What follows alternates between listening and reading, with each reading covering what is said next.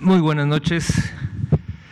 Soy Ruy López Ridaura, soy el director general del Centro Nacional de Programas Preventivos y Control de Enfermedades.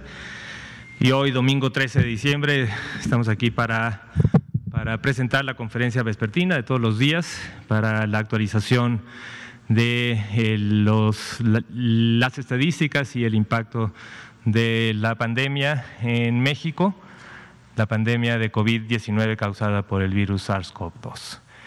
El día de hoy vamos a, como anunció también creo que el doctor López Gatel el, viernes pasado, pero ayer me fue imposible venir, pero como anunció el doctor López Gatel, hoy vamos a, además del componente este, técnico habitual, vamos a presentar también los, las nuevas y la actualización de los tiempos de atención. Esto es una cosa en la que hemos, hemos insistido mucho en el monitoreo, en el monitoreo de los tiempos de atención, desde que el paciente, la persona presenta el inicio de síntomas cuando busca atención y creemos que este indicador es un indicador que cada vez tenemos que recortar más este, como un indicador que claramente está asociado a la disminución de complicaciones y a la disminución del riesgo de complicaciones y por lo tanto de muerte. Entonces vamos a, vamos a me voy a poner de pie, vamos a ver el, el primer componente, después el segundo y posteriormente que bueno, gracias que vinieron eh, los reporteros, vamos a atender preguntas y también, pues desde aquí también un saludo a todas y todas las personas que nos ven este, desde sus casas, desde sus dispositivos. Muchas gracias por seguir atentos. Bueno, el día de hoy eh, es la conferencia vespertina número 284 eh, de y 197 días de lo que hemos llamado este periodo de la nueva normalidad y nos gusta recordar creemos que es muy importante recordar que a lo que llamamos nueva normalidad es precisamente que después de la jornada de sana distancia entramos a una fase en esta nueva normalidad en la que se reconoce, se reconoce que la evolución de la pandemia es heterogénea en cada una de las entidades federativas. Hay entidades federativas que tienen diferentes velocidades de incremento, de decremento, y que por eso eh, es importante ya entender que las acciones tienen que ser mucho más locales no solamente locales por entidades, sino también locales a nivel subestatal. Subestatal que creemos que es muy importante que cada uno de ustedes en casa, cada uno de ustedes en las diferentes eh, entidades entienda, entienda y comprenda lo que está en su entorno. Eso es una parte muy importante. Entonces, además de estas conferencias vespertinas, sabemos prácticamente todas las entidades federativas también tienen actualizaciones diarias o cada dos días y es muy importante, es muy importante que la gente entienda lo, que está pasando en su estado, en su entorno. Eh, eh, y por eso pues, un poco la idea de que esto se va dirigiendo por el semáforo. La siguiente, por favor. El semáforo de riesgo COVID, eh, como lo presentamos, es un semáforo que se actualiza cada 15 días. Eh, este, que es el, el, que está vigente, está vigente desde el día 7 de diciembre hasta el día 20 de diciembre, o sea, toda esta semana. Es una nueva semana. Acuérdense que los domingos abrimos la semana y el día de hoy estamos abriendo una nueva semana y por lo tanto vamos a ver las estadísticas de hace dos semanas.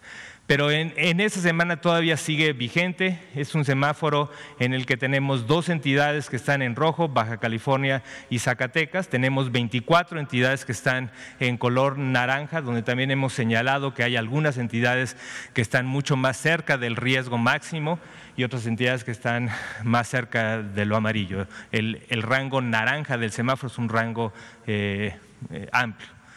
Tenemos tres entidades en amarillo, que son Colima, Tlaxcala y, Oaxaca, y tenemos eh, tres entidades en color verde, que son Veracruz, Chiapas y Campeche. La siguiente, por favor. Estos son los datos que tenemos ahora. Como, como, les comenté, estamos abriendo la semana 51 y espero que ya la gran mayoría de la población esté eh, habituada a esta gráfica. Esta es la gráfica que siempre se presenta, se presenta todos los días. Y esta es una gráfica que se presenta en forma de barras. Cada barra representa una semana y vamos desde la semana 1 del año hasta la semana 49. Estamos graficando la semana 49, estamos abriendo la semana 51, pero como también ya lo hemos explicado, estas dos semanas que tomamos es un momento de estabilidad de datos y por lo tanto los datos de la semana 49 podemos decir que ya son estables, tenemos la gran mayoría de los datos que iniciaron síntomas. También es muy importante, muy importante porque a veces también hay algo de heterogeneidad en las estadísticas y hay estadísticas, digamos, en general, mucho de las estadísticas que se ven en estos eh, tableros de control eh, a nivel internacional reflejan muchas veces los casos por momento de reporte. Nosotros estamos reflejando aquí los datos de acuerdo al inicio de síntomas y por, por lo tanto, todos los individuos que están en esta barra de 49 iniciaron síntomas en la semana 49. Por lo tanto, pudo haberse eh, presentado después de la semana 49, pero estamos graficando a partir de que iniciaron los síntomas.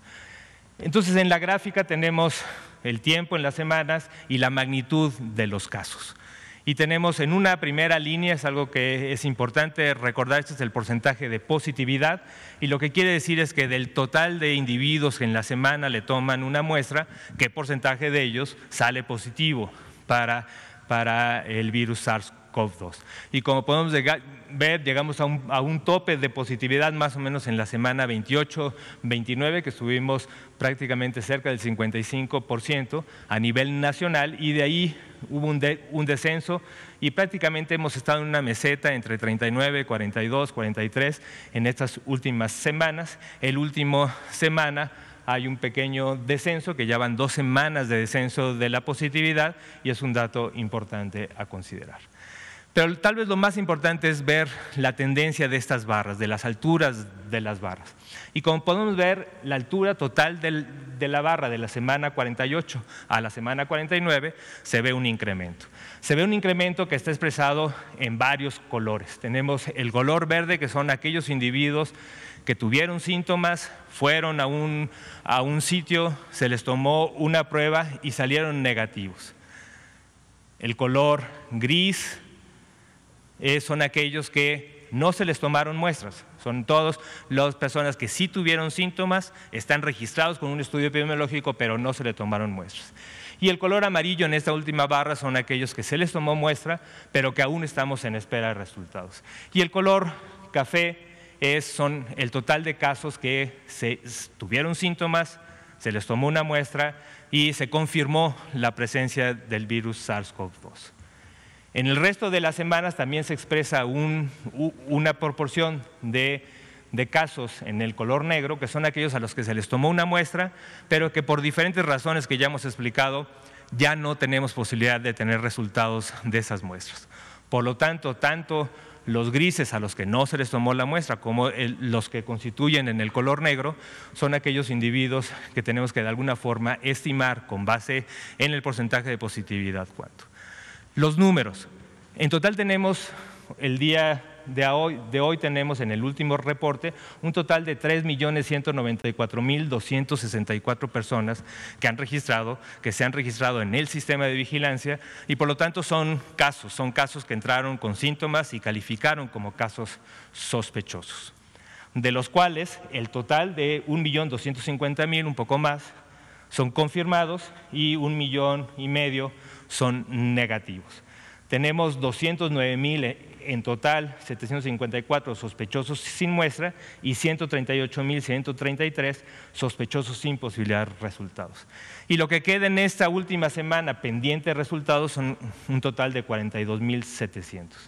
También hasta el día de hoy se han registrado 113.953 lamentables defunciones que se han registrado confirmadas Acuérdense que también hemos confirmado los casos y especialmente las defunciones en tres modalidades.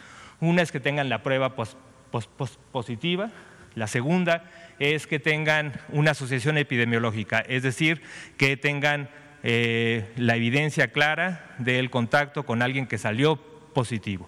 Y para el caso de defunciones también se agrega el componente de dictaminación, que es esta revisión de los expedientes en aquellas eh, personas que eh, fallecieron sin muestra pero que posiblemente por el cuadro clínico y mucha otra información se dictamina como un caso confirmado.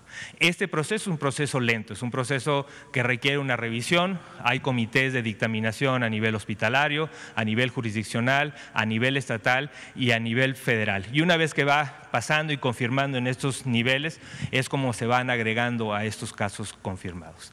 Pero es un proceso largo. Claramente los que están en esta eh, franjas, tanto negras como grises, son los que tendrán que pasar por este proceso. La siguiente. Entonces, con los casos confirmados, agregándoles además el componente de aquellos casos en los que no tenemos muestra o tenemos muestra pero sin posibilidad de resultados, aplicándoles este porcentaje de positividad en cada una de las semanas, se estiman los casos y en total a lo largo de la pandemia tenemos una estimación de casos de 1.424.802. Lo que es muy importante en esta gráfica es ver la tendencia. Y recuerden, llegamos a un primer pico cerca de la semana 28-29, después tuvimos un descenso importante por varias semanas, dos o casi tres meses, y más o menos desde la semana 37-38 hemos tenido un incremento. La diferencia de la última semana, 49 a la 48, es un incremento del 10%. Es decir, estamos abriendo en esa semana con un incremento. Si recuerdan, la gran mayoría de las semanas a veces cerramos con un pequeño o a veces importante decremento que se va un poco perdiendo y a veces llegamos a una meseta, a veces llegamos a un pequeño incremento al final de la semana. El hecho de que en la semana, el día que abrimos, hoy domingo, estemos con un incremento del 10%, nos habla de esta gran actividad que tenemos en la transmisión y una gran actividad en la confirmación también de casos y de casos sospechosos. Y esto es importante. Una parte muy importante de este, este crecimiento está explicado pues, precisamente por la Ciudad de México y por eso vamos a ahondar un poco en los datos específicos de la Ciudad de México. Tenemos también un 6% del total de los casos, del total tenemos 6% de ellos, 86.911, que los podemos considerar como casos activos. Recuerden, los casos activos son, los, son, aquellos casos que iniciaron síntomas en los últimos 14 días y que en principio es el número de casos o la proporción de casos que son los que están todavía en capacidad de transmitir, expandir los datos de o los casos sospechosos y por lo tanto el modificar la tendencia de la curva epidémica. La siguiente, por favor. Ahora presentamos también esta gráfica, que es la gráfica de defunciones, esa también está cada una de las barras es cada una de las semanas y es muy similar. Tenemos desde la semana 1 hasta la 49 y aquí tenemos la magnitud. En vez de los casos, ahora tenemos el número de defunciones y recuerden que la altura de cada barra refleja el número total de defunciones de cada semana. ¿no? Es cada semana, no diario. Por lo tanto, cerca entre el tope máximo que lo tuvimos en la semana 28, 29, llegamos aproximadamente a 5.500 muertes en una semana. Específicamente, el número máximo en una semana que a nivel nacional hemos llegado son 5.398, que fue en la semana 28, que fue el punto máximo de defunciones en una sola semana. Esta gráfica está presentada por fecha de ocurrencia, el momento en que ocurrió la defunción. Después de un decremento de varios meses, desde la semana 40-41 hemos tenido un incremento y en la última semana, de la 49 a la 48, estamos abriendo con un incremento del 2%. Ahora, aún con este tope, con este máximo que tenemos en la semana 49, que son 3.632 defunciones, todavía refleja una disminución en comparación con el punto máximo de la semana 28 del 33%. La siguiente, por favor. Y también de manera alterna presentamos, ayer el doctor Ricardo Cortés presentó la curva de hospitalizaciones y de manera alterna presentamos un día la curva y otro día el estatus de la ocupación hospitalaria en cada una de las entidades federativas. Recuerden, aquí tenemos cada una de las entidades federativas y a nivel nacional tenemos un 42% de ocupación hospitalaria. Del total de 28.605 camas que están dedicadas para hospitalización general, es decir, para el paciente que requiere hospitalización, pero que no está en un estado crítico, tenemos ocupadas 12.147 y disponibles 16.458. Pero cuando lo vemos por entidades vemos una gran heterogeneidad, desde estados que tienen menos del 10% de ocupación, pero lo que nos importa y lo que vigilamos de manera muy estrecha es precisamente esto, los estados que están por arriba del 50% y estados que están por arriba del 70% donde ya lo consideramos como una alerta muy importante, porque esto tiende a crecer y hay cada vez menos disponibilidad. Y en ese caso, por arriba del 70% está la Ciudad de México y Estado de México, principalmente explicado por la zona urbana, por la megalópolis. Y eso es muy importante. Es muy importante que al día de hoy tenemos 83% de ocupación en camas generales en Ciudad de México y 71% en el Estado de México. Y por lo tanto tenemos de disponibilidad 17 y 29%. Estos porcentajes se van modificando de dos formas, uno por la ocupación, pero también por los esfuerzos de expansión. Desde que lo comentamos, llevamos más de una semana, más de 10 días en esta intensificación de aumentar la disponibilidad en la Ciudad de México y en la zona conurbada de la Ciudad de México en el Estado de México. Cada una de las instituciones está rápidamente incrementando su disponibilidad, que ese es principalmente el factor que nos va a permitir tener mayor disponibilidad y por, lo tanto menor ocupación. Entonces tenemos que ir viendo tanto el incremento que hay de hospitalizaciones como el incremento que hay en las camas disponibles y esto lo vamos a estar viendo día con día. Día con día vamos a estar viendo que las camas se van incrementando, aunque también desgraciadamente las hospitalizaciones van incrementándose. Entonces tenemos que estar muy atentos a este margen, que es lo que nos permite eh, eh, contener, nos permite tener una atención y tener el objetivo importante de que ninguna persona se quede sin la posibilidad de atención hospitalaria cuando la requiere. En el siguiente caso, la siguiente, por favor, es lo mismo, pero para las camas para el paciente crítico. Tenemos también una ocupación importante y tenemos la Ciudad de México con un 71% también en una zona de alerta, Aguascalientes, Baja California, Estado de México por arriba del 50%, que es una zona también de riesgo. En cambio, también tenemos otros estados que también tienen una ocupación muy baja.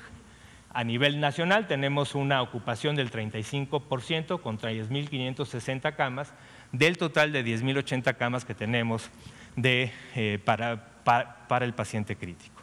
La siguiente, por favor. Pues muy bien, vamos a pasar entonces al otro tema. Al otro tema, ¿y por qué este tema? Eh, realmente hay, vamos a poner que hay tal vez dos componentes muy importantes que deben ir dirigidos tanto a la población, ¿no? y por eso me dirijo importantemente a la población, a la población que nos escucha, que entienda que hay dos factores, hay dos factores muy claros en los que estamos pidiendo la cooperación, la cooperación de la población general. El Estado, el gobierno, cada una de las entidades, cada una de las autoridades sanitarias de cada una de las entidades está haciendo un esfuerzo muy importante en tanto en aumentar la disponibilidad, hacer todos los esfuerzos de mitigación, pero también es muy importante y este llamado a la población para que tenga dos elementos muy importantes. Un elemento muy importante es prevención, es prevención, que no se infecte. Y vamos a ir al final un poco en esas recomendaciones que se han ido con la Ciudad de México. Es decir, las medidas principalmente de sana distancia, el uso de cubrebocas, el no acudir a lugares cerrados, el, ventilar los lugares cerrados, no acudir a zonas donde hay un gran conglomerado de personas, quedarse en casa, quedarse en casa lo más que se pueda. Cuando se puede, hay que quedarse en casa. Pero el otro elemento muy importante que hacemos hincapié, también dirigido a la población, es precisamente que cuando hay síntomas acudan atención y especialmente las personas que tienen mayor riesgo. Ya lo hemos, ya lo hemos reflejado, lo hemos dicho. ¿Cuáles son estas personas que tienen mayor riesgo? Y lo que quiere decir que tienen mayor riesgo es que tienen mayor riesgo de complicación. Hay pocos factores que explican quién tiene más riesgo de infectarse. Pero lo que sí está muy bien descrito desde el inicio y ha sido muy consistente son aquellas personas que una vez que se infectan tienen mayor riesgo de complicarse, tienen mayor riesgo de tener un cuadro grave y por lo tanto de requerir hospitalización para disminuir su posibilidad de que esto empeore y que desgraciadamente en algunos casos llegue a un desenlace fatal. Uno de los factores que hemos visto de un análisis, y aquí agradezco mucho al equipo del Instituto Nacional de Salud Pública, que nos ha ayudado mucho en muchos análisis que, nos, que, que son elementos clave para la toma de decisiones o también para la comunicación de riesgo a la población. Y aquí precisamente es esto, cuando tienen síntomas, realmente hay que, acudir, hay que acudir para una evaluación. ¿Por qué? Y tal vez esto, a ver si puede reflejar. Lo que hicimos en esta en este análisis es, comparar aquellos individuos que llegaron en los primeros dos días, que después de inicio de síntomas acudieron, acudieron a un centro de salud, acudieron a un hospital para una evaluación clínica, para que los evaluaran, vieran qué tanto riesgo podían tener. Contra aquellos que acudieron ya sea de dos a tres días, aquellos que acudieron de cuatro a cinco días y aquellos que tardaron más de seis días, seis o más días después del inicio de síntomas antes de acercarse a un servicio de salud. Y aquí vemos el riesgo de mortalidad, el riesgo de fallecer. Si comparamos con la población que acudió menos de dos días, vemos que la gente que acudió de dos a tres días tiene un poco más del 50% del riesgo de fallecer, en comparación con aquellos que acudieron de manera temprana. En aquel grupo que tardó de cuatro a cinco días, tiene un riesgo de casi el 80% de incremento de riesgo. Y aquellos que tardaron de seis a más días, vean ustedes, es casi el doble, más del doble. ¿no? Es el 150% de más riesgo. Entonces, claramente, claramente este es uno de los factores que más está explicando la posibilidad de que alguien tenga la posibilidad de curarse. Y por eso la información esta queremos que llegue a la población y que entiendan este componente. Este componente se ha tratado de reforzar también con la estrategia de atención primaria a la salud. Y eso también yo lo he presentado, lo hemos presentado varios, en donde cada una de las entidades, especialmente en la Ciudad de México, tenemos brigadas especialmente enfocadas en las zonas más prioritarias, yendo casa por casa, haciendo mensajes de promoción, identificando casos, pero eso no quiere decir que estas brigadas van a identificar a todos los casos. ¿no? Pueden pasar un día y después pueden, a ese mismo barrio pueden pasar, no sé, tres, cuatro semanas después. Es imposible tener visitas presenciales todos los días. Entonces, si una persona que no tiene síntomas viene la brigada y en ese momento le preguntan y no tiene síntomas, pero bueno, le dan el mensaje. Si tiene síntomas, tiene que acudir, no esperar a ver cuando llegue la próxima brigada. Tiene que acudir al centro de salud. Tiene que acudir para que lo revisen. Y mucho más si es una persona de alto riesgo. ¿Quiénes son las personas de alto riesgo? Personas, adultos mayores, mayores de 60 años, personas con enfermedades crónicas, especialmente diabetes, obesidad, enfermedad cardiovascular, enfermedad renal, enfermedad pulmonar obstructiva crónica, fumadores, son grupos de riesgo. Entonces, si tienen síntomas, no esperen, hay que llegar, hay que llegar a que se valore. Posiblemente llegue, se valore y está bien, no tiene complicaciones y se puede seguir monitoreando en casa, que es el otro componente en el que la estrategia de atención primaria de la salud ha hecho énfasis, la necesidad de monitorear de manera remota o de manera presencial aquellas personas de alto riesgo. ¿Y qué quiere decir monitorear? Quiere decir, ya sea hablar por teléfono, ver porque tal vez el día en el que lo evaluamos estaba bien, estaba saturando bien oxígeno, ya había tal vez, no tenía fiebre, o había tenido fiebre y ya no era tan importante, no tenía grandes síntomas, no tenía dificultad para, para respirar, pero al día siguiente lo puede presentar. Entonces, por eso esta necesidad de monitorear. Y muchas veces las personas no se dan cuenta, no se dan cuenta que están mal, hasta que les preguntan, oiga, ¿cómo está? ¿Está mejor? ¿Está peor que ayer? ¿No? Las personas que además tienen la posibilidad de tener un oxímetro, que cada vez son más baratos, hay que tratar de buscar acceso a eso. También muchas de las brigadas en muchas entidades están repartiendo oxímetros en personas de alto riesgo. hay que ver la, hay que ver la saturación. Y si es una saturación que empieza a disminuir, también hay que acudir. Esos son signos de alarma. Entonces, por eso, esta necesidad de tanto nosotros o las secretarías de salud de cada una de las entidades acercarse a las personas, pero también que las personas se identifiquen que si tienen estos síntomas, baja de saturación, disnea, tienen que acudir de manera rápida. Y esto va a disminuir, porque una vez que acuden rápido, es uno de los principales componentes para disminuir su riesgo de muerte. Si acuden tarde y más con síntomas de alarma, las posibilidades de tener un desenlace fatal son mucho más altas. ¿Qué tanto más altas? Pues más del doble. Entonces, por eso el mensaje. Entonces, por eso estamos monitoreando este tiempo. La siguiente. Entonces, vamos a pasar más rápidamente cómo monitoreamos este tiempo. Aquí en esta tabla les presentamos lo de la semana 49 y la semana 50 para dos grupos de pacientes los pacientes que se atendieron de manera ambulatoria, es decir, nosotros tenemos el registro en el sistema de vigilancia epidemiológica que cuando llega un paciente requiere o no requiere hospitalización y se registra como ambulatorio o se registra como hospitalizado. ¿Cómo evoluciona después? Es difícil de actualizar en el sistema de vigilancia, pero al menos el primer contacto sabemos si ese paciente en su primer contacto con el sistema requirió o no hospitalización. Y lo que vemos es que de manera ideal que son menos de dos días, ¿no? El 50% a nivel nacional, el 50% en la semana 49 y el 51%, un poquito de incremento, acudieron en menos de dos días. 25%, digamos, adecuado, de dos a cuatro días, pero no lo ideal. 25 y 23 hubo una disminución y ya de manera tardía, que lo hemos calificado más de cuatro días, 24 y se incrementó un poco ese porcentaje. En los hospitalizados estos porcentajes son mucho más altos y vemos cómo la gente hospital que requiere hospitalización está llegando más tarde, más tarde, cuarenta y tantos por ciento contra veintitantos por ciento en los ambulatorios. 43 y, y todavía en la semana 50 este porcentaje incrementó y el porcentaje del tiempo ideal, que el 36% llegó, también disminuyó. Eso quiere decir que de alguna forma se están aumentando los tiempos. Y aquí ponemos el total de los pacientes, tanto de la semana 49, que fueron 145.753 en el sistema, en las este, ambulatorios, 132.692 en la semana 50, y de los que requirieron hospitalización, 13.366 en la 49 y 11.206 en la 50. La siguiente.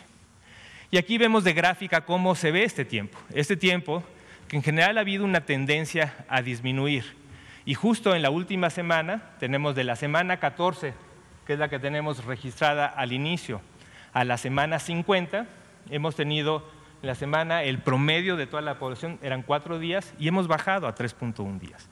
Pero cuando lo vemos dividiendo a la gente que requirió hospitalización y a la gente que se atendió de manera ambulatoria, vemos que la gráfica de aquellos hospitalizados sigue en aumento, sigue en aumento. Y el promedio en la semana 14 era 3.4 días.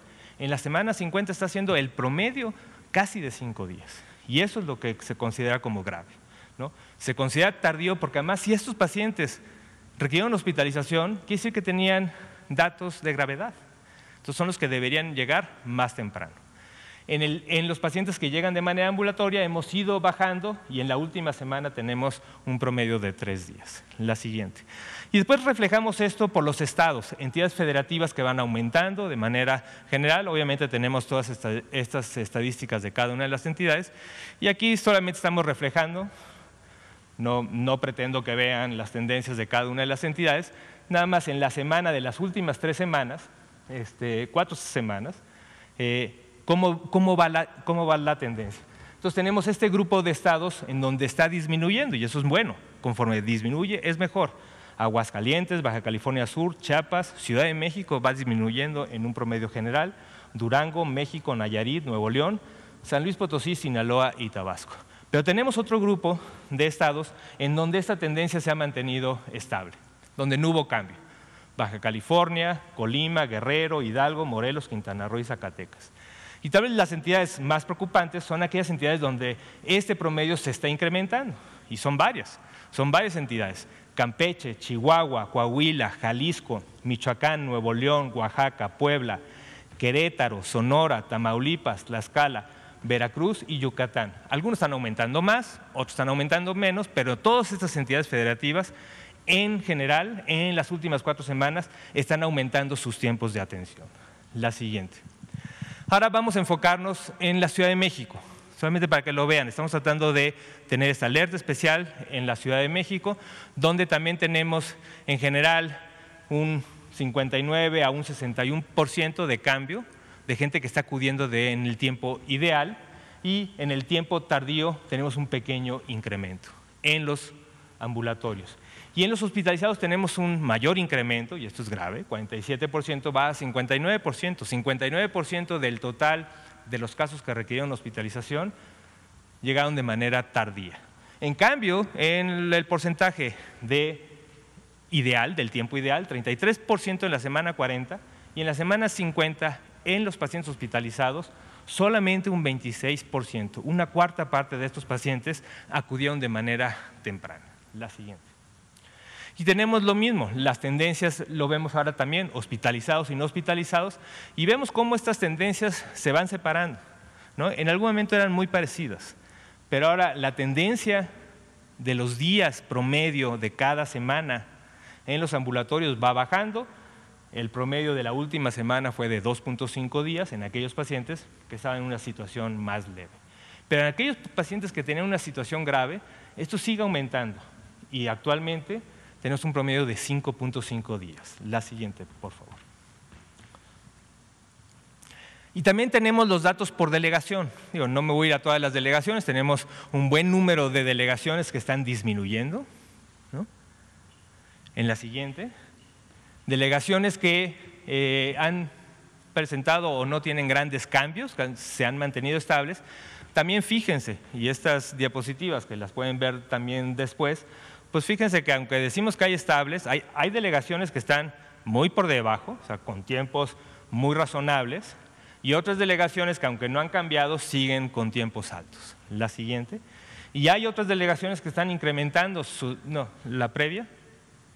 Creo que hay un grupo de delegaciones. La previa, por favor. A ver, la previa. ¿No, no hay una donde están incrementando? No está. Bueno, hay unas delegaciones, ahorita se las, se las, menciono, donde ese tiempo se está incrementando, pero igual, y son, igual es que no encontramos, ¿eh? perdón, tal vez yo me estoy confundiendo. En, estas, en esta última semana, o sea, recuerden, aquí son cuatro, sí, tenemos a todas las delegaciones. No tenemos delegaciones que estén incrementando en su tiempo, en su tiempo de, de atención. Y con esto digo, también queremos pasar, ahora sí, la siguiente, por favor. Queremos seguir recordando esto. Eh, desde, desde el viernes pasado, no este, sino el pasado anterior, este, en el mensaje de, perdón, no el viernes, el martes, o el, viernes que fue el viernes, el, viernes donde el presidente López Obrador dio un mensaje. Durante toda esta semana, también la semana pasada, pues se ha ido incrementando el nivel de alerta y el jueves y el viernes Hubo ese también llamado por parte de la jefa de gobierno, la doctora Sheinbaum, a la población general para tratar de identificar estos momentos, estos puntos donde están las recomendaciones principales. Y llamamos a este llamado urgente, este llamado alerta a la población de la Ciudad de México. No solamente de, la Ciudad de México como entidad, sino también a toda el área conurbada. Es un problema que está en toda el área conurbada y cuando vemos Estado de México, acuérdense que las estadísticas de Estado de México es una mezcla entre el Valle de Toluca y el Valle de la Ciudad de México, este, y esto está afectando a toda la Ciudad de México. La Ciudad de México tiene uno de los grandes retos, son de los más grandes retos de toda la República. Es un lugar de mucha concentración, es un lugar de mucho movimiento y por eso el llamado, por eso el llamado de alerta a la población, principalmente para estos dos mismos factores que los dije al principio. Uno, el que tengan toda la seriedad del problema para la prevención, para que no se contagien. Y el otro, que es en el que hice hincapié en el, en el componente temático, es de que si tienen síntomas, acudan acudan tempranamente a una atención. Y por eso la doctora Sheinbaum y el gobierno, que también está haciendo un papel muy importante con una cooperación intersectorial, con entidades federales, incrementando camas, incrementando acciones, enfocamos en cinco, en cinco reglas en las que creemos que es muy importante que la población entienda. ¿Y cuáles son estas cinco reglas? Estas cinco reglas, la primera, quédate en casa y si no tienes que salir, no salgas. Eso es importante. Eh, hay, tal vez lo que creo, y digo, ustedes también seguramente tienen vivencias de todos los días, y es difícil. Hay un concepto complejo que es esta cosa de la percepción de riesgo. ¿Cuándo percibo yo que yo estoy en riesgo? Veo que las cosas están mal, pero no percibo tal vez que yo estoy en riesgo. Entonces eso es importante, que la gente tanto tenga esta percepción de, riesgo, todos estamos en riesgo, ¿no? Pero también tenga este acto de solidaridad para la población. La población, la Ciudad de México está en riesgo. ¿no? Entonces, por eso el quédate en casa. Ahora, entendemos perfectamente que hay una proporción muy grande de la población que no puede quedarse en casa. No puede quedarse en casa, vive al día. Tiene que salir, tiene, tiene que tener la venta de lo que tiene que tener, tiene que tener el ingreso que tiene que tener. Entonces, no, tampoco es un llamado a que todo el mundo se pueda quedar en casa porque no se puede. Pero si no te puedes quedar en casa, si es indispensable que salgas, hay que tener acciones de prevención. Una parte muy importante es no acudir a lugares que están atiborrados, atiborrados de gente, con mucha gente. ¿no? Tratar de no acudir. Si tienes que acudir, tratar de mantener la sana distancia. Si no puedes mantener la sana distancia, el uso de cubrebocas es obligatorio, está allí, lo tienes que tener, porque son lugares cerrados, es donde ha tenido un efecto muy importante el, usar los cubrebocas en lugares cerrados, con poca ventilación y donde no puedes mantener la sana distancia. Eh, digo, teníamos esta experiencia y estas cosas vivenciales, digo, recientemente, en estos días, digo, yo también, amigos, oye, no, quédate en casa. No, no, no, si nos quedamos en casa. No, no, siempre, no, siempre estamos en casa. Bueno, hoy vamos a ir a cambiar un televisor porque no sé qué. Digo, no, entonces no están entendiendo. No están entendiendo qué es quedarse en casa. El cambiar un televisor, el ir a hacer una compra que no sea, es no esencial. Califiquen lo esencial. Cuestiónense todos los días. Si tengo que salir, ¿es, ¿es necesario que salga? ¿Puedo diferir? ¿Puedo posponer? Es importante que a cada acción de salir, antes de salir de la casa, cuestionense. Es muy importante. El otro componente, no fiestas ni posadas, también lo comentó el doctor López Gatel, la doctora Sheinman, y sí, hay bastante evidencia, hay evidencia en Nueva York, hay evidencia de que estas pequeñas fiestas, bueno, pero si somos miles de casos, una fiesta de 30 personas, ¿qué puede pasar? E, son eventos que dispersan. Porque de esas 30 personas, 40 personas vienen, no sé, tal vez del 30 o de 20 diferentes núcleos familiares. Esos núcleos familiares tienen 5 o 6 personas, 10 personas, cada una de ellas tiene un trabajo. Eso se multiplica.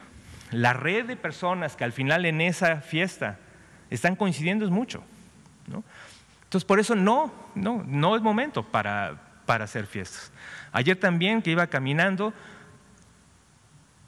un reventón en un departamento, ¿no? Chavos. Y seguramente no tienen riesgo, no, tienen, no perciben el riesgo. ¿no? Se juntan, están hartos. Todo el mundo estamos hartos.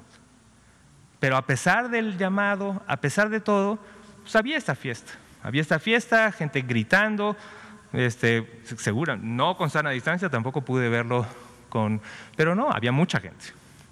Justo a la cuadra siguiente unas mañanitas a todo volumen y dije, otra fiesta, híjole.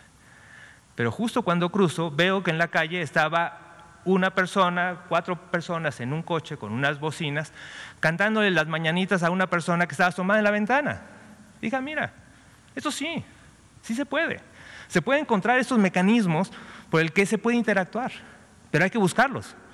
Hay que, si no, no. Si no percibe el riesgo, no. Si no entiendo, pues no pasa. Entonces, por eso el llamado a la gente que tenga esto, no hacer fiestas, no posadas, ya tendremos tiempo, ya tendremos tiempo para festejar, pero ahorita no. Las compras que se deben realizar, digo, hay que programar estas compras, hay que ir por los alimentos, son compras esenciales, idealmente que solo vaya una persona, ¿no? No, no tenemos que ir en grupo. Y si eres positivo o tienes síntomas, y esta es la cosa, la otra cosa que es ya para cerrar este, esta cosa de mensajes.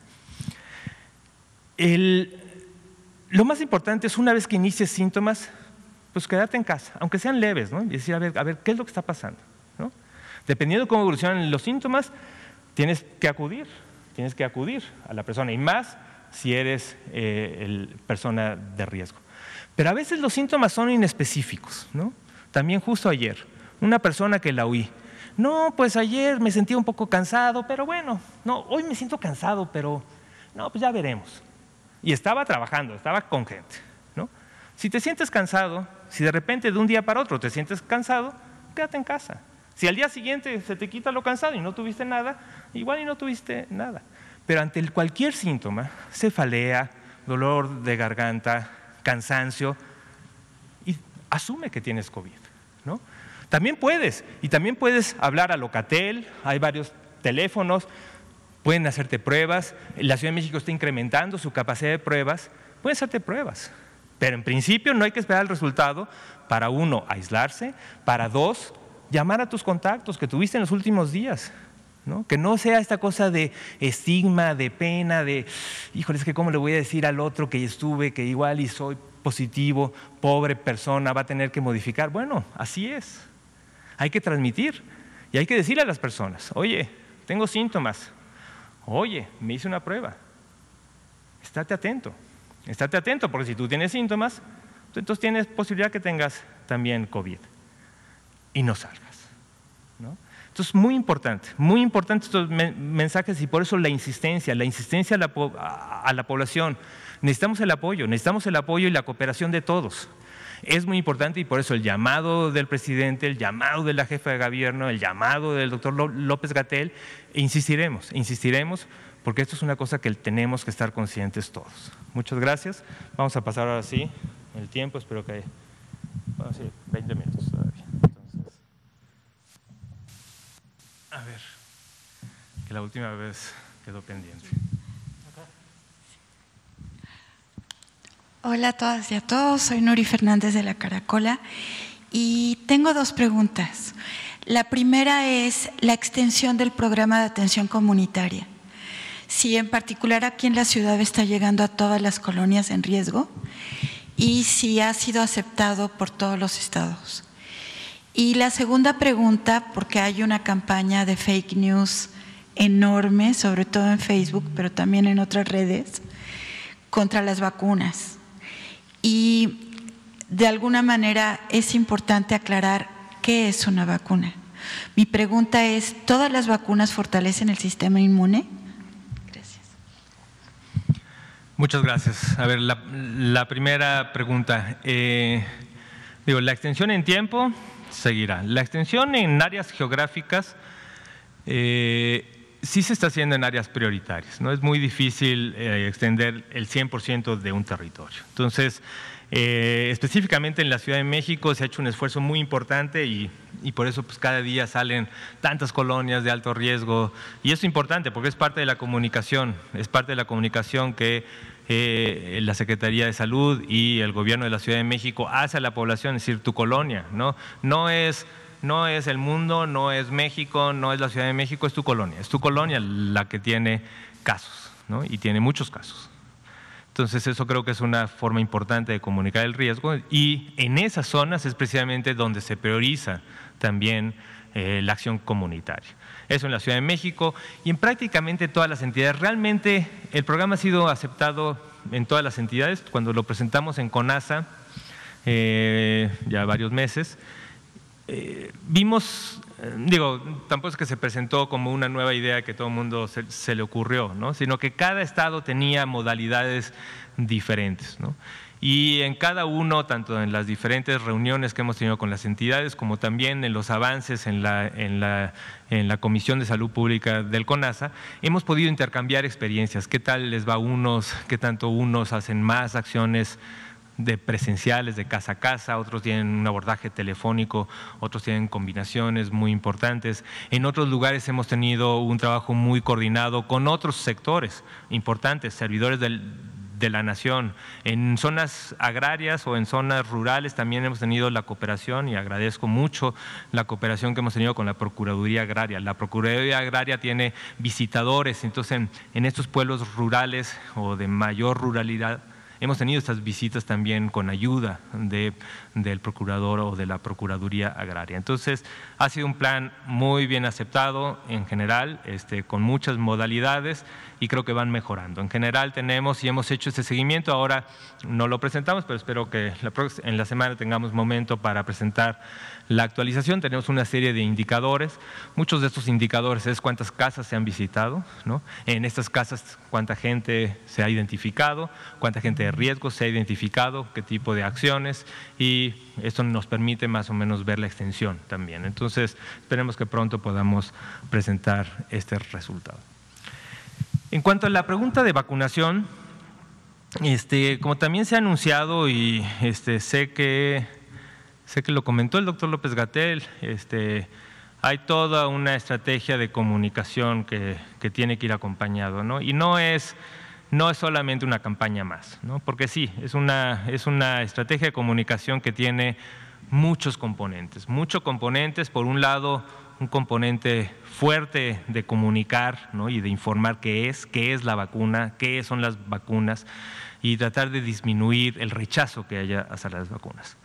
Pero por otro lado también comunicar, que a veces son eh, mensajes que pueden ser tal vez contrariados, es comunicar de la vacunación va a ser progresiva y no todo el mundo va a estar vacunado en la primera semana. Entonces hay gente que está con una gran urgencia de tener una vacuna y después hay otro grupo de la población que lo que tiene es un rechazo hacia la vacuna. Entonces, ¿cómo modificar, cómo tener en una estrategia de comunicación los dos elementos? No, no es fácil y es una cosa es compleja y ha sido eh, muy claro desde un inicio el prepararse para esto. Es más, este, creo que la, digo, también y las organizaciones internacionales han tenido una serie de criterios y de lineamientos también para estas campañas de, de vacunación. Entonces, este, digo, el qué es una vacuna, digo, en, términos generales hay que tener claro que lo que es una vacuna es el poder introducir de alguna forma en las diferentes plataformas que también ya hemos escuchado, algunas de ellas, pero que también es importante que la gente vaya identificando la variabilidad de plataformas con las que se hacen las vacunas, pero en general lo que están buscando es exponer al organismo a esta partícula extraña, que es la partícula. Casi todas las vacunas están hechas con una proteína específica del virus y eso es lo que se le expone de muchas formas. Y esta exposición lo que hace es que el aparato inmune crea, crea anticuerpos, crea respuestas celular y está preparado para cuando venga la infección de verdad, porque esto fue solamente la presentación del antígeno, tenga la capacidad de responder rápidamente. ¿no? Rápidamente que ni se sienta que ni se forme la infección. Entonces, eso es lo que es, en principios generales, este, lo que es una vacuna. Entonces, más que el fortalecer el sistema inmune, lo que le está es enseñando el antígeno y el sistema inmune se prepara. Se prepara para, en el momento que llegue, atacarlo rápidamente, a tal grado que puede ser tan efectiva, por, por eso también esta, esta diferencia entre, entre la efectividad de vacunas, que puede ser tan efectivas que ni se infecte la persona, que nunca contagie.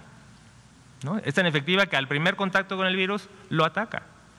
Otras que no son tan efectivas, ¿no? y por eso el ejemplo que hemos manejado con la influenza, ¿no? que no son tan efectivas, llegan 40, 50% de efectividad. Pero ese porcentaje de efectividad es suficientemente bueno y muy bueno para disminuir el riesgo de complicaciones. Puede contagiarse, puede enfermarse, puede transmitir, pero de alguna forma reduce de manera muy importante la complicación. Y por eso en los grupos de riesgo para la vacunación de influenza. Por eso no está dirigida a la población universal, porque no hay la aspiración de detener la transmisión. Lo que está la aspiración, por su efectividad, que no es muy alta, pero es buena para la disminución de complicaciones, es justo vacunar a aquellas personas que tienen alto riesgo. Hasta ahora los estudios preliminares de las vacunas para COVID han tenido los grados de efectividad muy buenos. Y eso entonces, por eso la aspiración de tener la vacunación universal, para disminuir la transmisión.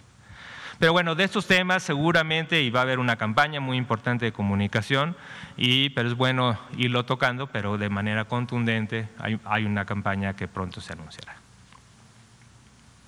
A ver, usted, por favor. Gracias, buenas noches, doctor, muy amable. Hablando justo de la vacuna, eh, quisiera preguntarle, ¿Cuándo llega a México? El viernes se dio el anuncio por parte del subsecretario y de COFEPRIS. ¿Cuándo llega finalmente a México? ¿Dónde se va a almacenar? Si ya se tiene ubicado algún gran almacén o algún punto o varios puntos específicos. ¿Y cómo será este proceso de distribución? Si nos puede, eh, digamos, ampliar un poco la información que ya nos han dado a conocer. Gracias. Eh, no tengo los datos, de, entrada no, no, lo voy a poder contestar con, con, precisión las preguntas. ¿no? Esto es una, este, digo, tenemos y ya, digo, creo que el dato muy positivo fue que el viernes pasado eh, se juntó el Comité de Moléculas Nuevas y ya hubo la aprobación de la Agencia Reguladora de México, COFEPRIS. Entonces que ya, digamos que ya está lista, ya el componente regulatorio, ya, ese es, un paso que era muy importante, se logró. Ahora, ¿cuándo llega? Sé que están, en, digo, sé que digo, no puedo darle el día, estamos esperando que en los próximos días, pero yo creo que para mayor información, este, también, pues eso, pediré mucho, digo, comunicaré la pregunta al doctor López Gatel y seguramente el mañana puede expandir y seguramente el martes, durante el pulso de salud, eh, uno de los temas que es muy importante es, es justo las preguntas que usted tiene, que se han tenido mucho, que es ¿Qué va a pasar? ¿Se llega? ¿Son, ¿Son contenedores? ¿Dónde llegan? ¿Quién los guarda? Como saben, también hemos anunciado la cooperación en esta primera fase muy estrecha de, de la Secretaría de la Defensa, ¿eh? quien en principio no solamente van a tener la la responsabilidad del resguardo, de la recepción y del resguardo, sino también en esta primera fase de las 250 mil dosis para las 125 mil primeras personas, también tendrá el componente de su aplicación. Pero ahora, ¿dónde, cómo, sitios específicos? Para eso le, pasaré sus preguntas con mucho gusto al, doctor López Gatel, quien seguramente podrá extender con precisión estos puntos. Gracias. Estamos en eso, digo, no, no tenemos todavía la fecha exacta de arribo, estamos en eso, sé que también, digo, también y desde aquí reconocer el, pues la cooperación. Acuérdense que también tenemos una gran cooperación entre varias agencias, no solamente la Secretaría de Salud, tenemos una cooperación muy estrecha y muy exitosa que ha tenido la Secretaría de Relaciones Exteriores con este asunto. Tenemos también un, un, grupo operativo que está organizándose y está, tiene un plan operativo muy claro. Entonces, este, pues digo, tenemos la aspiración de que sí sea en esta semana, pero eh, no, no tenemos exactamente el día. Entonces, cuando tengamos el día, seguramente se los, se los haremos saber. Gracias. Allá atrás, gracias. Gracias, buenas noches, doctor. Yo quiero preguntarle a qué le atribuyen el aumento en el número de días para pedir atención. Comentaba o en la gráfica que mostraba que pasaron de tres a cinco días en pacientes hospitalizados. Y eh, en estas 113 mil muertes de funciones que llevamos, ¿qué porcentaje acudió eh, en un tiempo tardío, digamos, en cinco o seis días. Este, justo quité la gráfica de los fallecimientos porque pensé que ya era mucho, mucha información, pero ahorita eh, se lo digo. O sea, también desde el punto de vista de, igual que presenté las gráficas de hospitalizados y ambulatorios, también tenemos los datos entre aquellos este, que fallecieron, este, y aquí se lo digo con precisión, tenemos este, digo, la diferencia en la última semana. En la semana 50, a nivel nacional, el, promedio de aquellas personas que desgraciadamente, lamentablemente fallecieron fue de 5.1 días. Eh, de los que no fallecieron, Aquí están combinados aquellos que se ingresaron como ambulatorios y que pues se hospitalizaron. Digo, esto nada más está dividiendo aquellos grupos que fallecieron, aquellas personas que fallecieron y este, aquellos que no. Y el promedio fue de 3.1 días, o sea que dos días de diferencia en el promedio. Acuérdense que también los promedios a veces son engañosos en el sentido de que parecen dos días, pero cuando vemos las proporciones, pues puede ser que hay un grupo muy alto, y ese dato no lo tengo aquí, pero con mucho gusto lo podemos reportar en la siguiente, de proporciones que están llegando tarde. Entonces sí, este, además de, que las personas que están llegando a hospitalización están llegando más tarde, eh, también tanto el tiempo también se está asociando con mayor mortalidad, tal y como mostré en la primera gráfica. Ahora, ¿a qué? Y justo ahora, digo, también en esta en este diálogo cercano con el Instituto Nacional de Salud Pública, que nos están ayudando mucho estos análisis, ahora estamos justo en esto, de decir, bueno, ¿qué, características están haciendo que la gente llegue tarde? Digo, es, un, análisis que todavía requiere mayor eh, revisión, entonces por eso no, no, presentamos. Tenemos algunos datos preliminares. uno que nos sorprendió mucho es que precisamente la gente de riesgo, ¿no? Cuando uno estaría pensando que tal vez la persona que tiene diabetes, que tiene obesidad, que tiene riesgo cardiovascular, pues tiene más eh, miedo, cuando tiene síntomas acude más temprano. Y no, justo estamos viendo al revés. ¿Qué quiere decir esto? Digo, tenemos, digo, también recuerden que a veces los análisis son los datos, ¿no? Y a veces faltan mucha información. Digo, el CISBER tiene, tiene, su, tiene sus límites. Digo, tenemos un estudio epidemiológico con lo que estamos sacando muchísima información muy valiosa, pero tiene límites. Entonces, lo que hemos visto ahora, ¿por qué? Hay varias hipótesis, ¿no? Pero una de las que nos preocupa mucho es precisamente que se ha reflejado, digo, a veces más, tal vez más anecdótico, eh, en el sentido de que la persona tenga miedo, justo que tenga miedo de acercarse a los hospitales, justo que tenga miedo de ir a un hospital, ¿no? Y, entonces, y, tengo más miedo si tengo más riesgo. Entonces eso es lo que estamos tratando de cambiar con, con la comunicación. ¿no? Precisamente no, precisamente lo que queremos es que se acerquen, se acerquen a la atención, se acerquen a la evaluación. Puede ser que lleguen a una evaluación y estén bien y lo regresen a casa. Pero además ya allí, si tienes riesgo, además estableciste el contacto y te pueden hacer el monitoreo diario, muy importante. Entonces este es uno de los criterios. También estamos muy interesados en ver si el componente de lejanía con el centro de salud puede ser otro determinante. Ese es más complicado porque estamos viendo justo no todos los individuos en el CISBER tenemos registrado su domicilio, ¿no? tenemos en una proporción muy importante, pero no en todos. Estamos referenciando estos domicilios, estamos viendo la cercanía con los diferentes centros de salud hospitales. Este es un factor importante y tenemos, porque si este es un factor que cada vez pesa más, este, tenemos que también profundizar las estrategias comunitarias que se acerquen más a esto. ¿no? Entonces eso también puede ser. ¿no?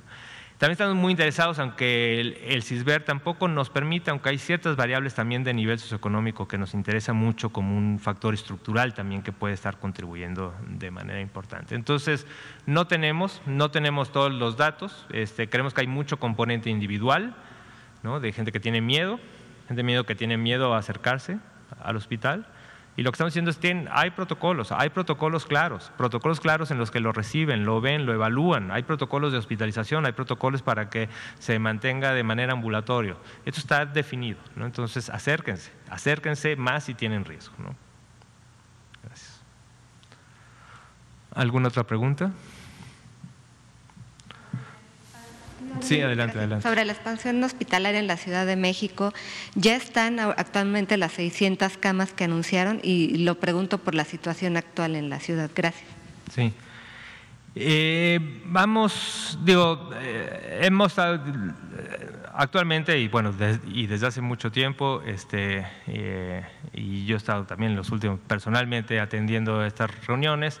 la doctora Sheinbaum se reúne todos los días y si es necesario también en la mañana y en la tarde, justo para ver esto, para ver esto, el incremento de las camas. Entonces, eh, estas 500 camas que se anunció y que también el presidente mencionó, digamos que estamos llegando a esas 500 camas eh, nuevas, pero estamos identificando muchas. Ahora, ¿cómo se están incrementando? También es importante eh, entender. Una parte muy importante del incremento de camas tiene que venir de,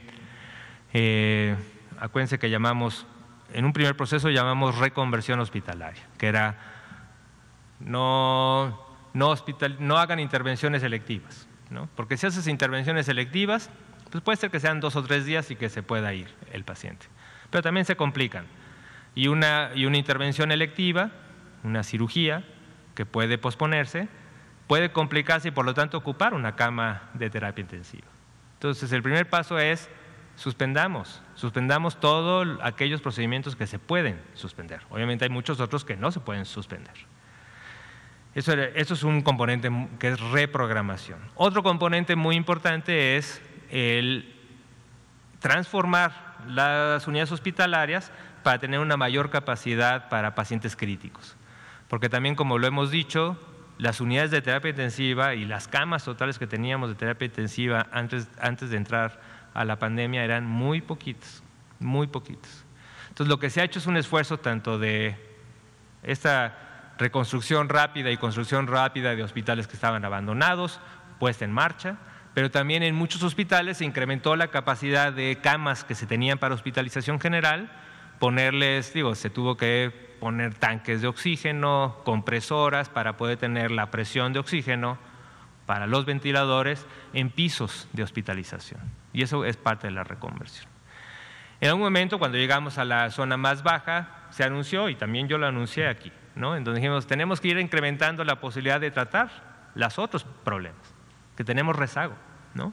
Entonces pedimos a cada una de las instituciones que hicieran planes de desreconversión, en el que empezaran a programar procedimientos selectivos, que empezaran a utilizar sus camas que estaban tal vez ya habilitadas para terapia intensiva, para hospitalización general. Y ahora estamos en un proceso en aquellas situaciones, especialmente en la Ciudad de México, de regresar a la reconversión. Entonces, mucho de este, digo, se hubo una disminución de la capacidad a la que llegamos en julio y agosto, estamos ya a punto de llegar a esa capacidad. ¿no? La capacidad total, no estoy hablando de ocupación o disponibilidad, sino cuántas camas totales tenemos en la Ciudad de México. Estamos a punto de llegar a eso. Y vamos a incrementar, vamos a incrementarlo. Hay planes muy importantes de incrementar en Sedena, planes muy importantes de incrementar en el ISTE, planes de, en el IMSS, planes en CEDESA, se están rehabilitando otra vez este, carpas que ya no estaban habilitadas, se mantuvo el convenio del City Banamex, o sea, se está haciendo el esfuerzo y creo que pronto, y en esta semana va a ser una semana crítica, en donde vamos a poder anunciar eh, a, finales de esta semana exactamente cómo va el incremento y seguramente vamos a ir incrementando semana con semana. Ahora, recordar también que el incremento de camas no solamente es la cama, ¿no? también se tiene y por eso se hizo el esfuerzo de personal. Otra vez el agradecimiento a cada una de las entidades que también cuando estuvo aquí el doctor Alejandro Sbarch anunció. Esto es un, es un acto de enorme solidaridad, tanto por el Estado, pero especialmente por los colegas de salud que, que estando en Campeche, en una zona ya, un estado verde, han tenido este acto solidario de venir aquí a la Ciudad de México. El IMSS también está haciendo eso. El IMSS está trayendo personal de otros estados para trabajar aquí en la Ciudad de México. Tenemos aumento en los contratos, tenemos aumento en los abastos. Entonces se está haciendo el esfuerzo, creo que vamos bien, tenemos que apretar el paso y estoy seguro que día con día en la próxima semana creo que es un buen elemento para irles comentando el avance. Pues muy bien, pues muchas gracias. Este, con esto terminamos, son las 8.02, nada más por recordar, están, los, están las recomendaciones, están las recomendaciones que hemos repetido, por favor, les pedimos que tomen conciencia, es muy importante cada una de ellas pongan atención, pongan atención también a las conferencias vespertinas y a las conferencias diarias que tiene la Ciudad de México, las conferencias también de comunicación que tiene el Estado de México, porque ahora es cuando necesitamos un esfuerzo de enorme coordinación, enorme coordinación entre las acciones estatales, las acciones de la población, los medios de comunicación, porque estoy seguro, estoy seguro que con una coordinación vamos a salir eh, adelante, pero sí necesitamos esta coordinación y el empuje de todos. Entonces ya desde ahora, muchas gracias. Hasta luego.